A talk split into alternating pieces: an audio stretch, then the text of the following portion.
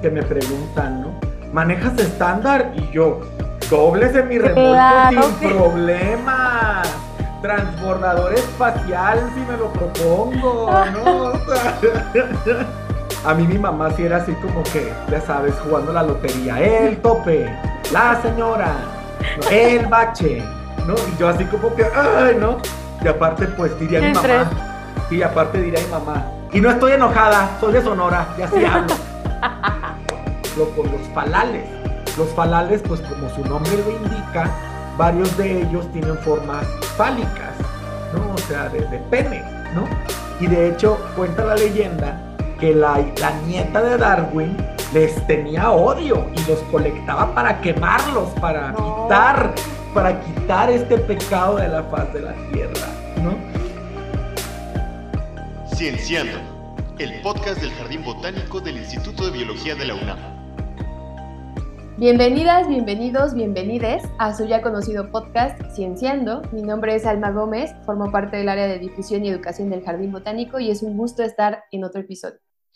Como dicen por ahí, nuevo mes, nuevo episodio y la sorpresa que les hemos preparado hoy y les voy a compartir es que lo primero voy a hacer un preámbulo. Y entonces la persona que nos acompaña hoy un día me dijo, pues yo te puedo hablar de los hongos del desierto y pensé, achis, achis, esos no los conozco. Y miren, tanto me impresionó que lo tenemos hoy aquí.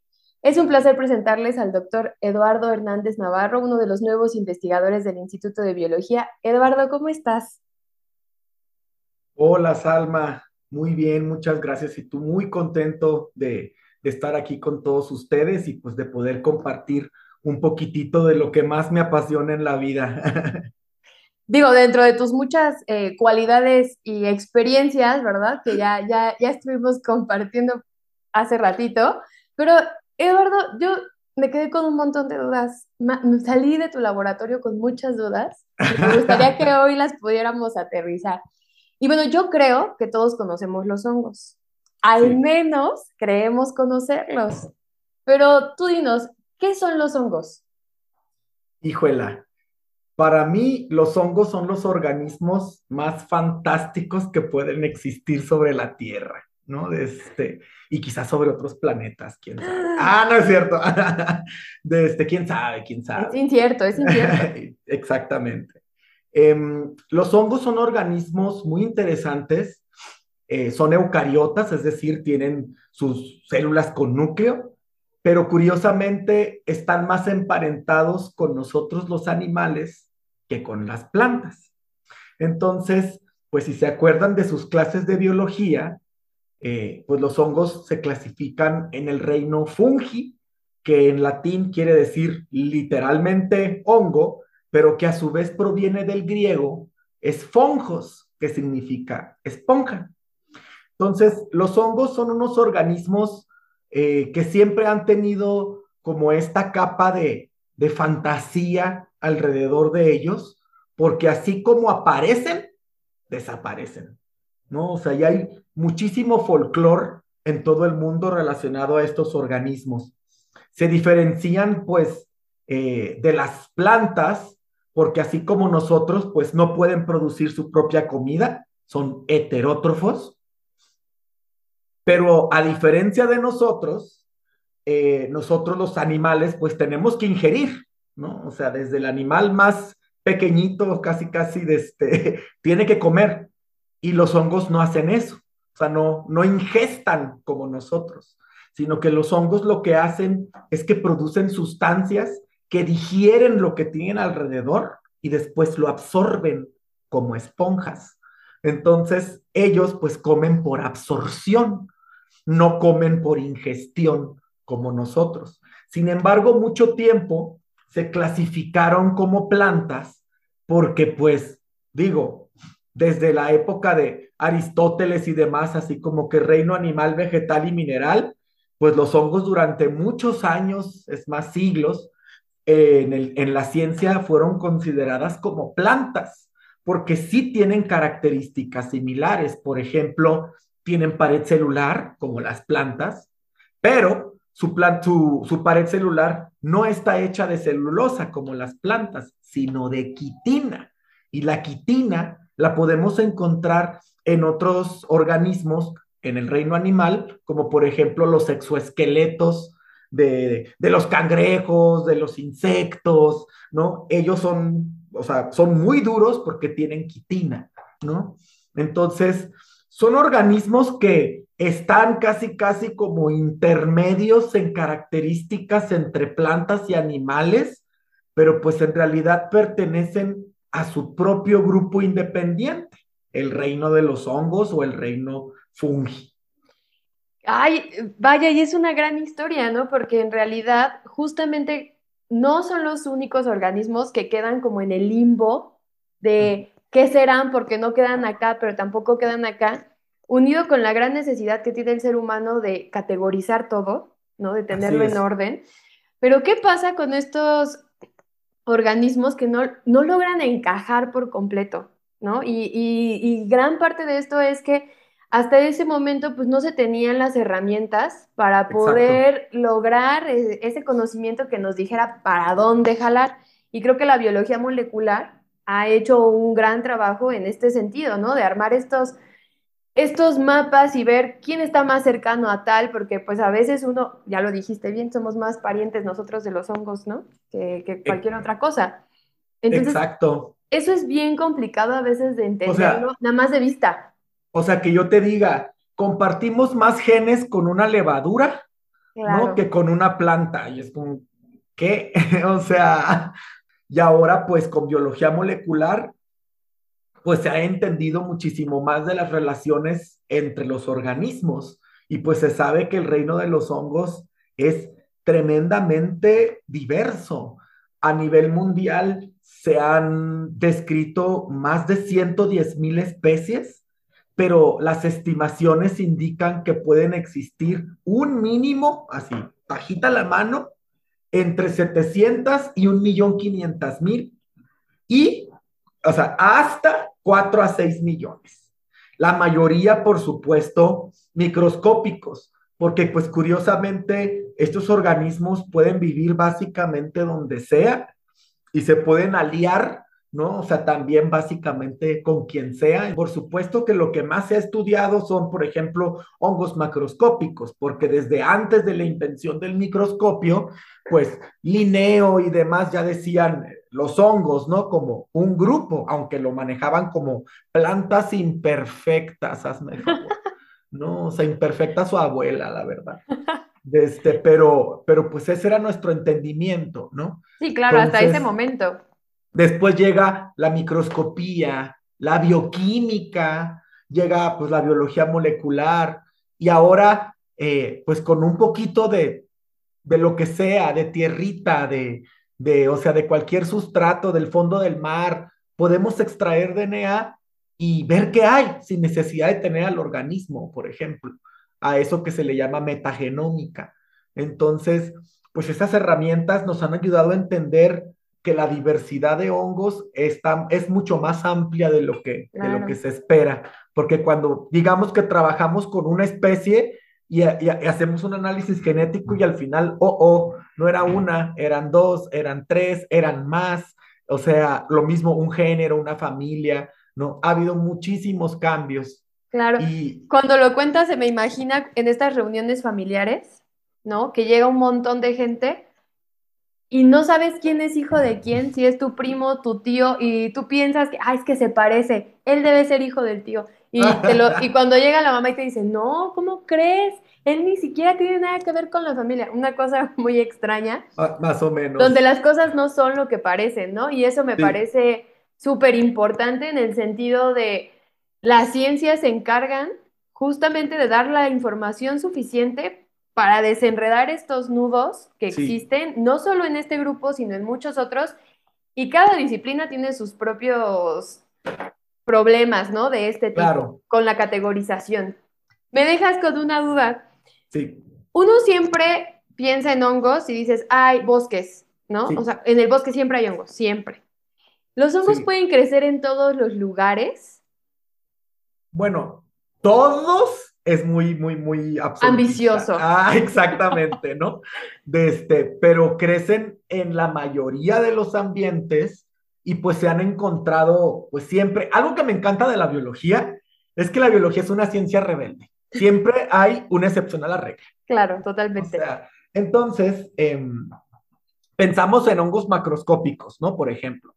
Pues sí, hongos macroscópicos puede haber casi en todos los ambientes terrestres. Por supuesto que donde está totalmente congelado en la Antártida, pues no, no hay. Pero incluso en zonas muy frías, en las rocas, crecen líquenes, que son una combinación de hongo con alga, ¿no? O puede haber hongos microscópicos en el suelo, ¿no? Pero setas como tal, pues en, no en todas, porque pues también hay límites, pero en, en ambientes muy extremos como los desiertos, por ejemplo, también hay hongos macroscópicos, que pues precisamente yo estando en Sonora, empecé a interesarme por los hongos y conocí al doctor Martínez Queda, que él fue alumno del doctor Teofilo Herrera, que es el primer micólogo mexicano. Entonces el doctor Herrera, pues su primer artículo de hongos macroscópicos fue sobre un género que se llama batarreoides, que él lo propuso, ¿no? O sea, él encontró ese género y especie nueva. Entonces, de este, básicamente, si tenemos que elegir un hongo nacional, es ese. Es ese, totalmente. O sea, digo, ese, esa especie sí se ha encontrado en otras partes, pero creo que para nosotros debería de ser un hongo emblema, porque es el primero que se estudió en México por el primer micólogo y pues se descubrió de San Luis Potosí y se distribuye en todas las zonas áridas y semiáridas del país. Eh, para esto, pues yo desde toda la carrera me interesaban los hongos, pero no sabía exactamente qué quería hacer con ellos porque aparte la biotecnología de hongos me llamaba mucho la atención. Pero cuando conocí al doctor Esqueda y que empecé a, a, me enseñó muestras así de hongos del desierto, pues para empezar así como que tú te quedas, ¿cómo que hay hongos macroscópicos en el desierto? Y ya que empecé a ver pues el montón de especies y sus adaptaciones, entre más aprendía, más me llamaban la atención. Y sobre todo eso de darme cuenta que, que, pues al momento en el que yo empecé a estudiar hongos, pues las personas que hacían eso eran dos, tres en todo el país. Y pues una de ellas es el doctor Herrera, que, que pues ya no está con nosotros, digo, él pues ya falleció hace algunos años. Em, pero en realidad la mayoría, o sea, hay varios micólogos en México, pero curiosamente pues la mayoría se enfocan generalmente en zonas templadas o tropicales. Y somos dos locos los que nos vamos al desierto, pues, ¿no? Oye, pero está bien padre, ¿no? O sea, está bien padre como con tu propia historia de vida, como el grupo que te gusta estudiar, que también sea como norteño, ¿no? ¿Por qué no? Eso está muy padre. sí, pues la verdad es que también darme cuenta que que digamos que vengo de un linaje directo, ¿no? O sea, es, es, es, es algo muy, muy, muy padre. Y pues el doctor Esqueda, pues me enseñó muchísimo, es, pues es mi, mi profesor, mi colega, mi amigo. Yo lo quiero pues, casi, casi como un padre al doctor, ¿no? Este, me transmitió todo lo que pudo, ¿no? Me ayudó en todo lo que pudo. Y precisamente me pasó eso, que decí, caer en cuenta que más de la mitad del territorio nacional son áreas secas y que casi no hay gente estudiando hongos. Entonces como que mi espíritu, así como que, ¿cómo que nadie lo hace? Pues yo lo voy a hacer, ¿no? Claro, totalmente. Sí. Oye, y me enseñabas unas fotos súper bonitas, impactantes, porque lo, lo voy a, a, mencionar. Yo, cuando dijiste que nos podías hablar de los hongos del desierto, yo decía, este, pero ¿y cómo? O sea, ¿eso existe? ¿Eso pasa? Y me comprobaste que sí, me enseñaste las fotos y me diste una masterclass increíble. Ay, muchas gracias. Que me gustaría este, que en su momento vayan a visitar nuestra página de Facebook e Instagram porque ahí les vamos a subir las fotos eh, de estos hongos para que lo puedan ver, ¿no? Porque, digo, hasta el momento Eduardo y yo tenemos en la cabeza como tal vez la imagen, pero para que ustedes también los conozcan. Pero, Eduardo, ¿nos puedes describir cómo son esos hongos? Bueno, pues como ya les mencioné, la mayoría, no todos, pero los más abundantes que crecen en suelo son hongos, estos gasteromicetos, que de hecho pues nos desviamos un poquito, pero curiosamente estos gasteromicetes una vez que a nivel mundial empezaron los análisis de biología molecular, se empezaron a dar cuenta que no eran un grupo. O sea, era como si nosotros ahorita clasificáramos a todo lo que tiene alas junto. Entonces, pues tendríamos aves, murciélagos, insectos y pues nada que ver uno con lo otro. Pues básicamente lo mismo pasa con este grupo. Son varios linajes de distintas especies que han sufrido cambios en común para adaptarse a estas condiciones. Cuando llegamos a una zona árida o semiárida, pues lo primero que vamos a ver es que la mayoría de estos hongos que van a crecer son gasteroides. Entonces, no abren, o sea, no tienen un sombrero como tal.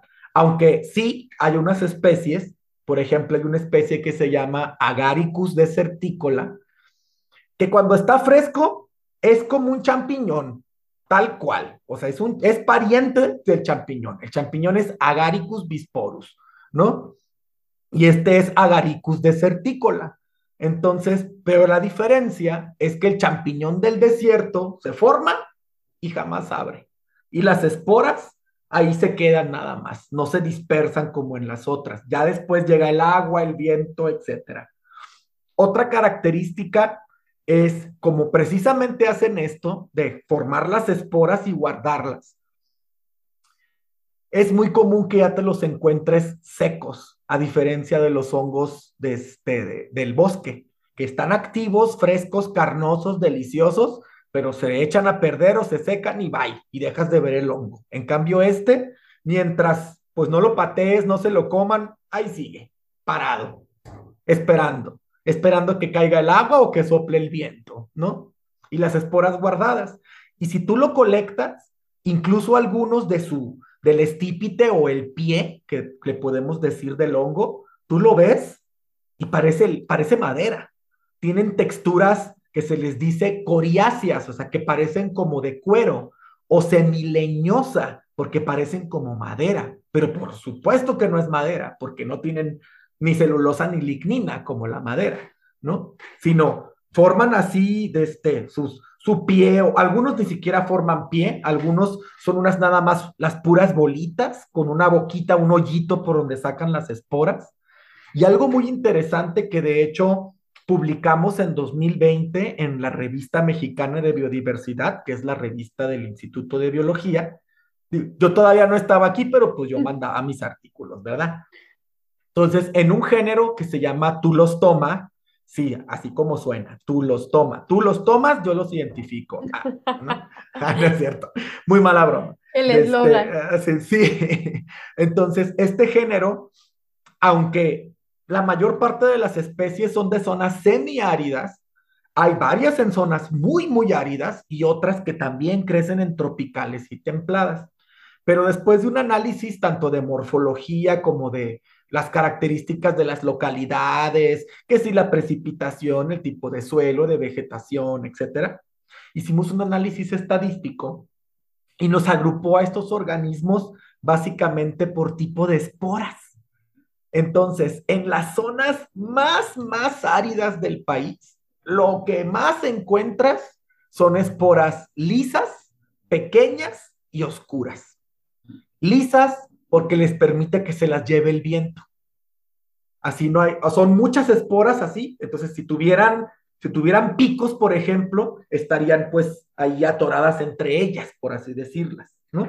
Pues cuando son lisas y están nada más ahí paradas y sopla el viento, pues es más fácil, no hay fricción, hay menos fricción, mejor dicho, y vuelan. Pequeñitas, porque pues no almacenan tanta agua ni tanta cosa.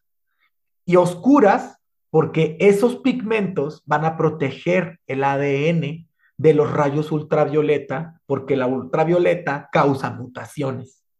Entonces, esa es otra característica, ¿no?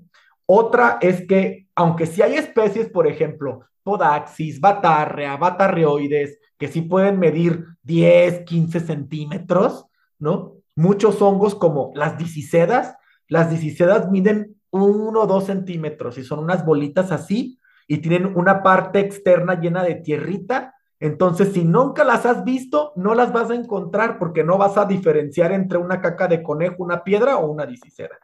¿No? O sea.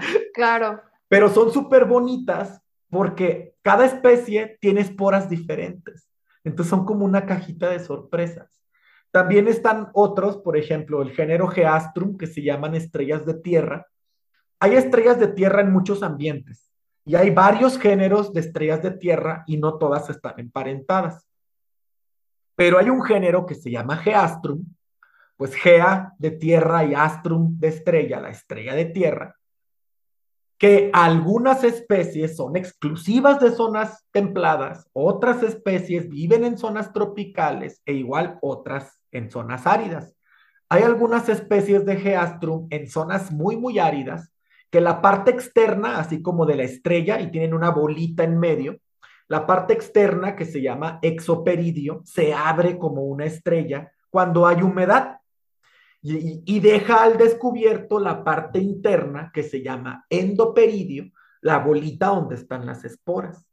Pero cuando la humedad se acaba, el exoperidio se seca y se empieza a arquear hacia adentro para proteger a las esporas.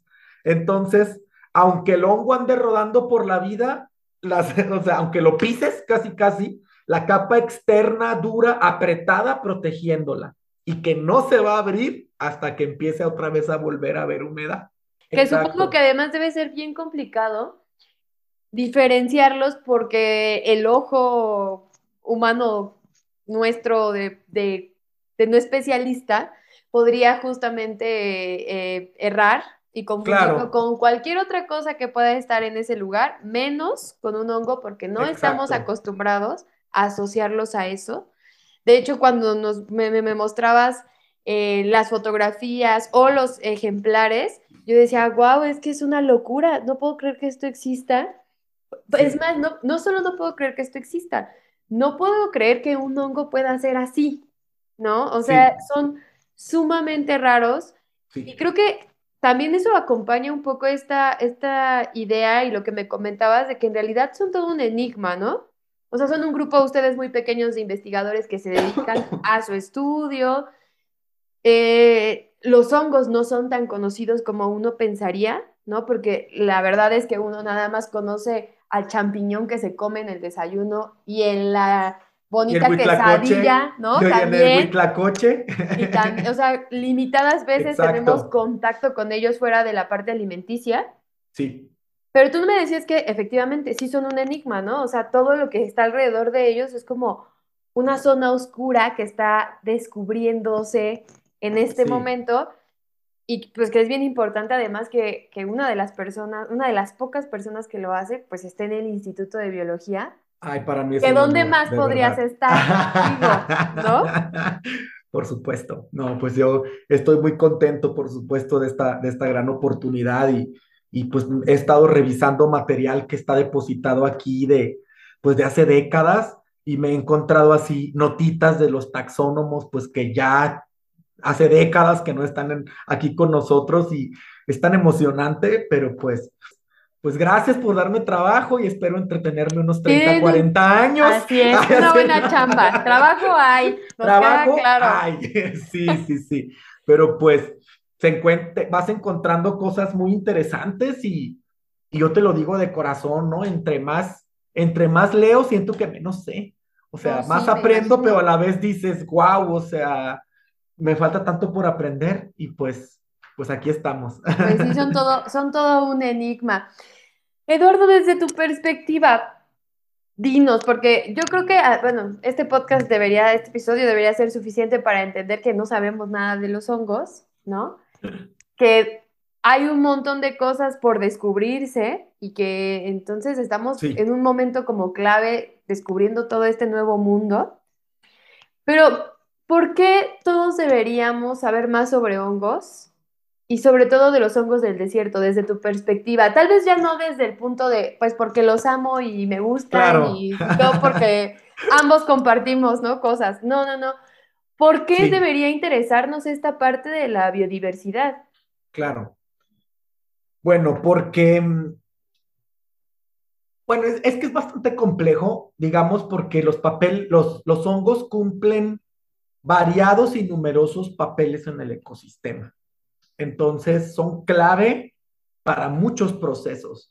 yo creo que la mayoría de las personas piensan en hongos y piensan en cosas malas, ¿no? O sea, que te mata, que te enferma, o pues los champiñones o los alucinógenos, ¿no? Pero como decíamos ahorita, los hongos están en todos los ambientes.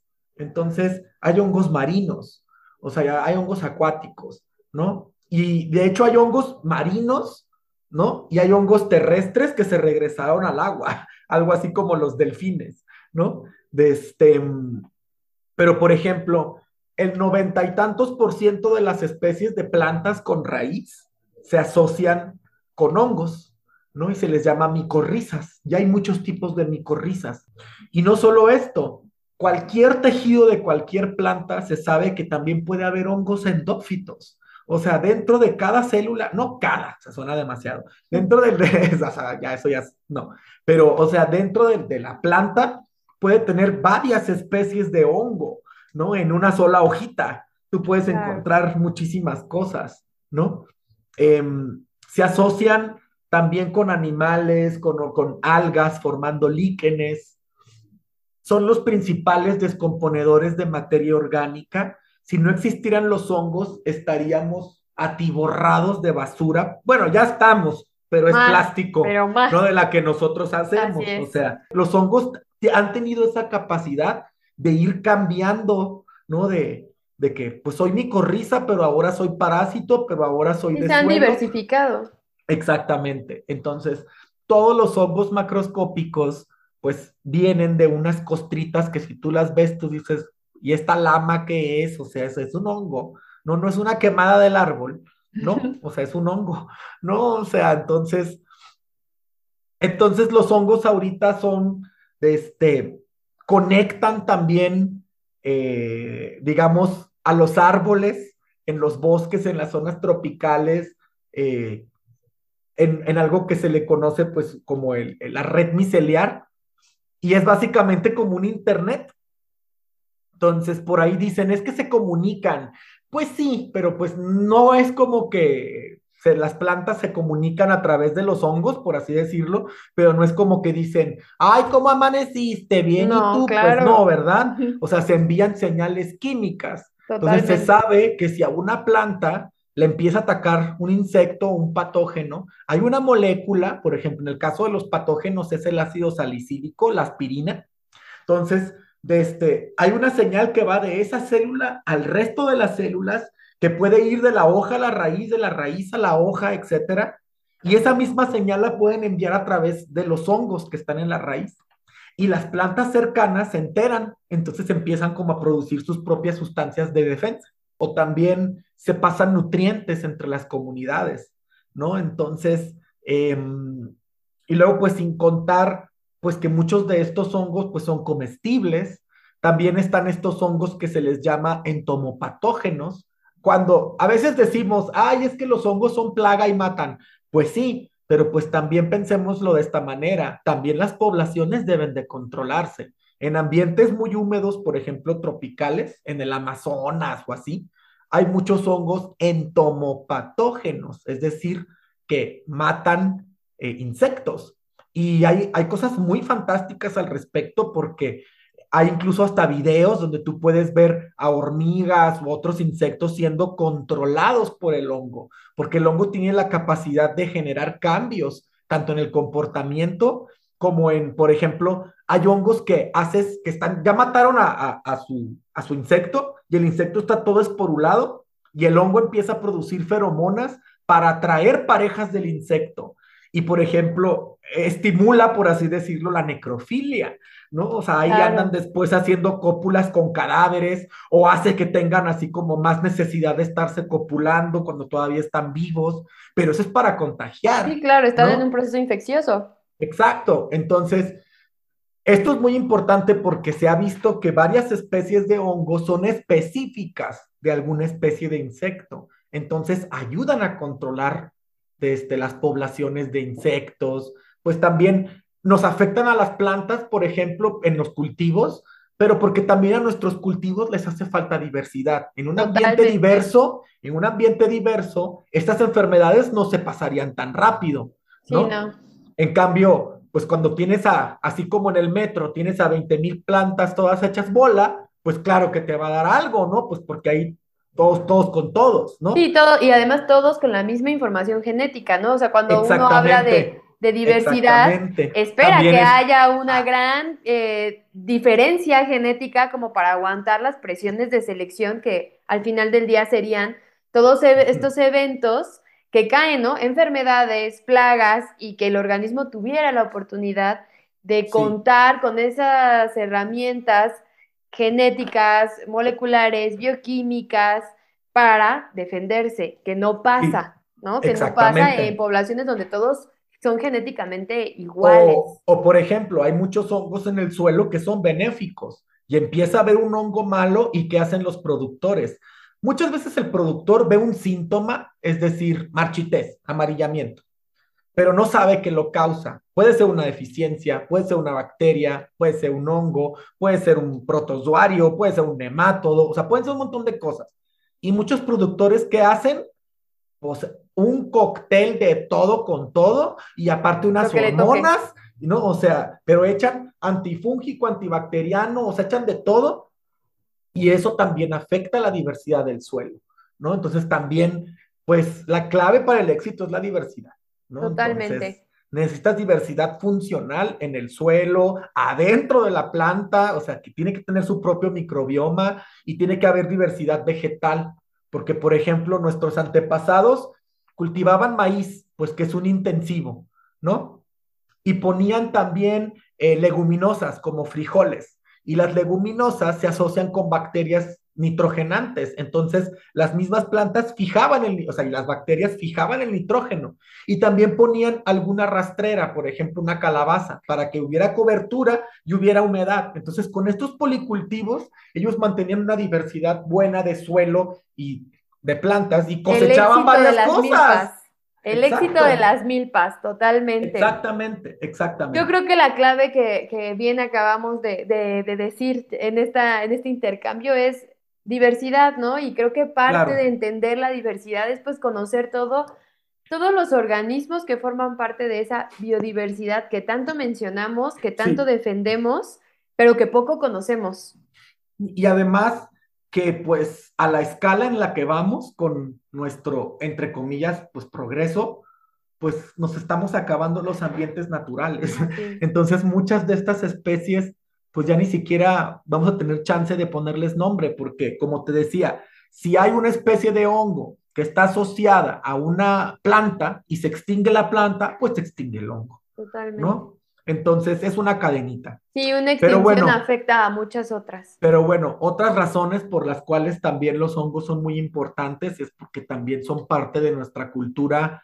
Eh, pues sabemos, por ejemplo, que en México es el centro ¿no? del género psilocibe, que son los hongos alucinógenos, y que había una tradición chamánica, ¿no? rituales y demás, et etnomicológica muy importante en nuestro país. ¿no? Entonces, que se utilizaban en rituales e incluso está la, la hipótesis que se le llama el chango dopado, ¿no? El mono dopado, que habla de que probablemente nuestros ancestros, por ejemplo, pues a lo mejor se echaban unos honguitos alucinógenos y eso les fue ayudando a cambiar su conciencia, ¿no? Entonces, eso es, por ejemplo, es, es una hipótesis, ¿no? Pero, pero pues hay muchísimas plantas eh, mágicas, digamos, que, y plantas y hongos, pues que se han utilizado con estos fines en distintas tribus, en distintas partes del mundo. También son importantes porque pues hay varios que son venenosos, tóxicos, este, tanto por comer, que a eso se le llama misetismo, o como por la toxina. Por ejemplo, muchos cereales como pues el maíz, el trigo, cacahuates, etcétera, que se almacenan los granos en bodegas, crecen hongos microscópicos y aunque matas al hongo, las toxinas no se mueren. Entonces las micotoxinas generan micotoxicosis y estas micotoxinas, muchas de estas son los principales mutagénicos, cancerígenos, teratogénicos, o sea, producen sustancias muy malas, ¿no? De este, y, que incluso en nuestras, en nuestras leyes hay cantidades permitidas de esta toxina en los alimentos, ¿no? Em, y pues también, ahora ya que estamos como más en esto, pues los hongos microscópicos también han sido una fuente de medicamentos, pues simplemente la penicilina. O sea, actualmente te puedes, digamos, mm, bueno, en su momento la creación de la, el descubrimiento de la penicilina y ya su administración y todo, salvó millones de vidas. Ahorita ya tenemos muchísimos antibióticos, no todos vienen de hongos, pero una gran parte de los antibióticos, penicilinas, cefalosporinas, vienen de hongos. Eh, también, por ejemplo, si a ti te van a hacer un trasplante, también hay inmunomoduladores o inmunodepresores que, les dan a las personas desde que, que les di, que, que sufrieron un trasplante de órgano para que su sistema inmune no rechace el órgano, ¿no? Hay muchos medicamentos que vienen de hongos y no solo eso, como los hongos, como decíamos ahorita, excretan sustancias y después absorben, es muy fácil obtener sustancias que ellos producen. Mm. Fácil entre comillas, porque seguramente me van a oír los de química y me van a decir que, ¿qué? Así, ¿no? O sea, comparándolo con otros procesos mucho más Exacto, difíciles. Entonces, los hongos son fuentes de pigmentos y también, pues hay mucha tecnología ahorita que está utilizando hongos. También, em, pues ya estamos también por publicar un artículo de, de divulgación sobre los micomateriales, porque resulta que los hongos también se, también hay una historia de la utilización de hongos como materiales desde cavernícolas. Por ejemplo, hay hongos que crecen en, la madera, uno en particular que se le conoce en Europa como el hongo yesquero, se llama Fomes fomentarius. Ese hongo pues es como maderoso, leñoso y se usa para iniciar fuegos. Y de hecho, la momia más vieja europea de este, preservada, que se llama Otzi, se quedó sepultado bajo el hielo y entre sus pertenencias traía varios hongos, entre ellos el hongo yesquero, porque pues si eres un cavernícola que no tiene contrato con el gas entubado, pues tienes que aprender a hacer fuegos, ¿no? Claro. Entonces pues ellos cargaban sus piedritas y traían también su yesca, ¿no? Y de adentro de ese hongo se obtiene un material esponjoso que muchos años después se fue utilizando para hacer como un cuero de hongos, o sea, se hacen sombreros, eh, bolsas y se llama amadú. Entonces, hay una tradición en Europa de utilizar este hongo para hacer materiales como de sustituto de piel, ¿no? Y ya en una cuestión más moderna, de este, con el cultivo se pueden hacer cultivos sólidos, líquidos y se pueden obtener una gran variabilidad de, una gran variedad de, materiales. Desde, por ejemplo, eh, ladrillos, se podrían construir casas utilizando hongos, porque como dijimos, están hechos de quitina por fuera, entonces se endurecen y se endurecen, ¿no? Entonces puedes hacer eh, como tabiques, em, se pueden hacer muebles si utilizas ciertos moldes, se pueden hacer otros materiales eh, rígidos o blandos, se hacen esponjas, se hacen este papel, se puede hacer papel de hongos. Y lo interesante de esta tecnología es que, uno, podemos utilizar residuos, por ejemplo, no sé, vas a la milpa, haces la trilla y con todas las hojas y eso, cultivar hongos, ¿no? Entonces lo vuelve sustentable. Y por otro lado, el material, pues es quitina, es biodegradable. ¿No? Entonces, en unos años, pues se regresa al suelo. De hecho, hay hasta un, proyecto que se llama el capullo viviente, que es un ataúd hecho de hongos.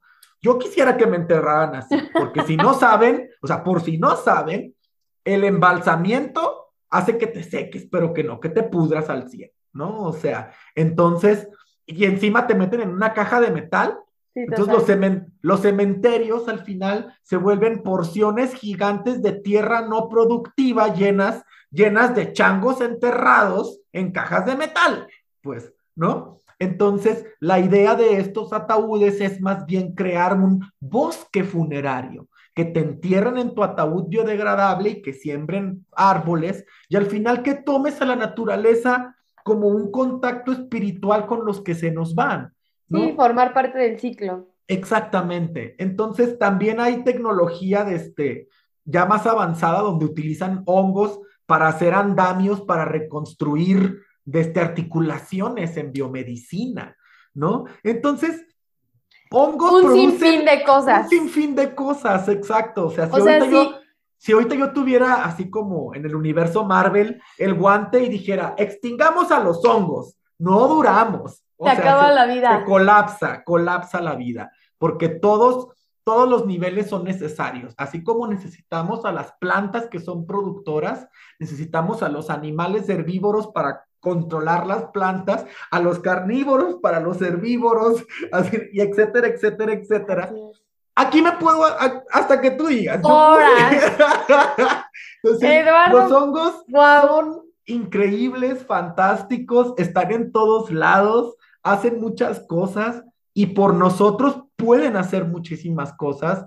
Este, por ejemplo, eh, te digo, pues hongos comestibles, eh, incluso ya se han descubierto algunos hongos microscópicos que, están, que, tienen la capacidad ya de degradar plástico. Entonces ya están haciendo el siguiente paso dentro de lo que de nosotros, de nuestra era geológica, que nosotros la denominamos el antropoceno, de la parte del humano.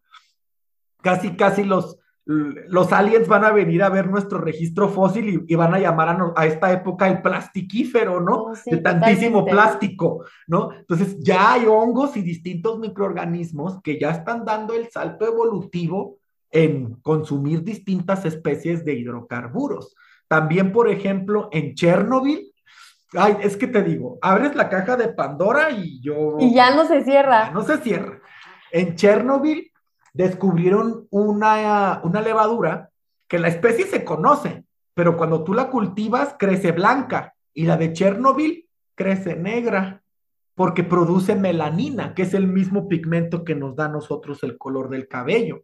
Entonces, este hongo no solo sobrevive a las altas cantidades de radiación, sino que la usa a su favor, ¿no? Entonces, los hongos están en evolución constante. Van mil pasos adelante de nosotros. Eso me queda claro. Eduardo, muchísimas gracias por la evangelización que nos acabas de hacer del mundo de los hongos. Es un mundo que de verdad es desconocido en muchos sentidos, pero sobre todo creo que como no les tomamos atención porque no son tan visibles como otros organismos, dejamos de lado las muchas aportaciones que tienen para nosotros a nuestro favor y en nuestro beneficio. Y eso yo creo que tenerlo en cuenta y ponerlo sobre la mesa es muy importante. Muchísimas gracias. Muchísimas, muchísimas gracias a ti y pues gracias a todos y todas y todes los que nos escuchan y pues ya saben, me, adelanto, denle like, comparten, etcétera. Y pues cualquier cosa, si a alguien le interesa este tema, eh, pues aquí en el Instituto de Biología, pues me, aquí me encuentran. Mi correo es eduardo.hernandez.ib.unam.mx. Sí, claro, hay algún interesado o interesada de este, en trabajar con hongos del desierto, pues aquí en este laboratorio tenemos un lugar para ti. Muy bien, de todas maneras les vamos a poner todo en la caja de la descripción para que puedan eh, contactar a Eduardo y pues ya nada más hago los avisos parroquiales. Que por favor no olviden que pueden reservar una visita ya al Jardín Botánico. El, el episodio anterior justamente es con el equipo de visitas guiadas y ahí les platicamos algunas aventuras que hemos tenido con varios grupos que nos han visitado y ustedes podrían ser parte de esos grupos. Este, em, este episodio que se llama Estamos perdidas. Perdidas, Así perdidas. Exactamente, ese que es magnífico, no se lo pierdan. Estén pendientes de los talleres que estamos sacando a la luz, ya después de la pandemia nos estamos reactivando. Entonces hay varios talleres por ahí interesantes, estén pendientes de eso y ya lo dijo Eduardo, pero no se olviden seguirnos en redes sociales, escribirnos, compartir, eh, todo lo que se pueda hacer con este episodio, ustedes háganlo. Eduardo, muchísimas gracias, un gusto estar todo este tiempo contigo. Gracias a todos los que llegaron hasta este punto del podcast, de este episodio. Y nos vemos en el siguiente. Eduardo, muchas gracias. Muchísimas gracias a ti. Hasta muy pronto. Nos vemos. Bye.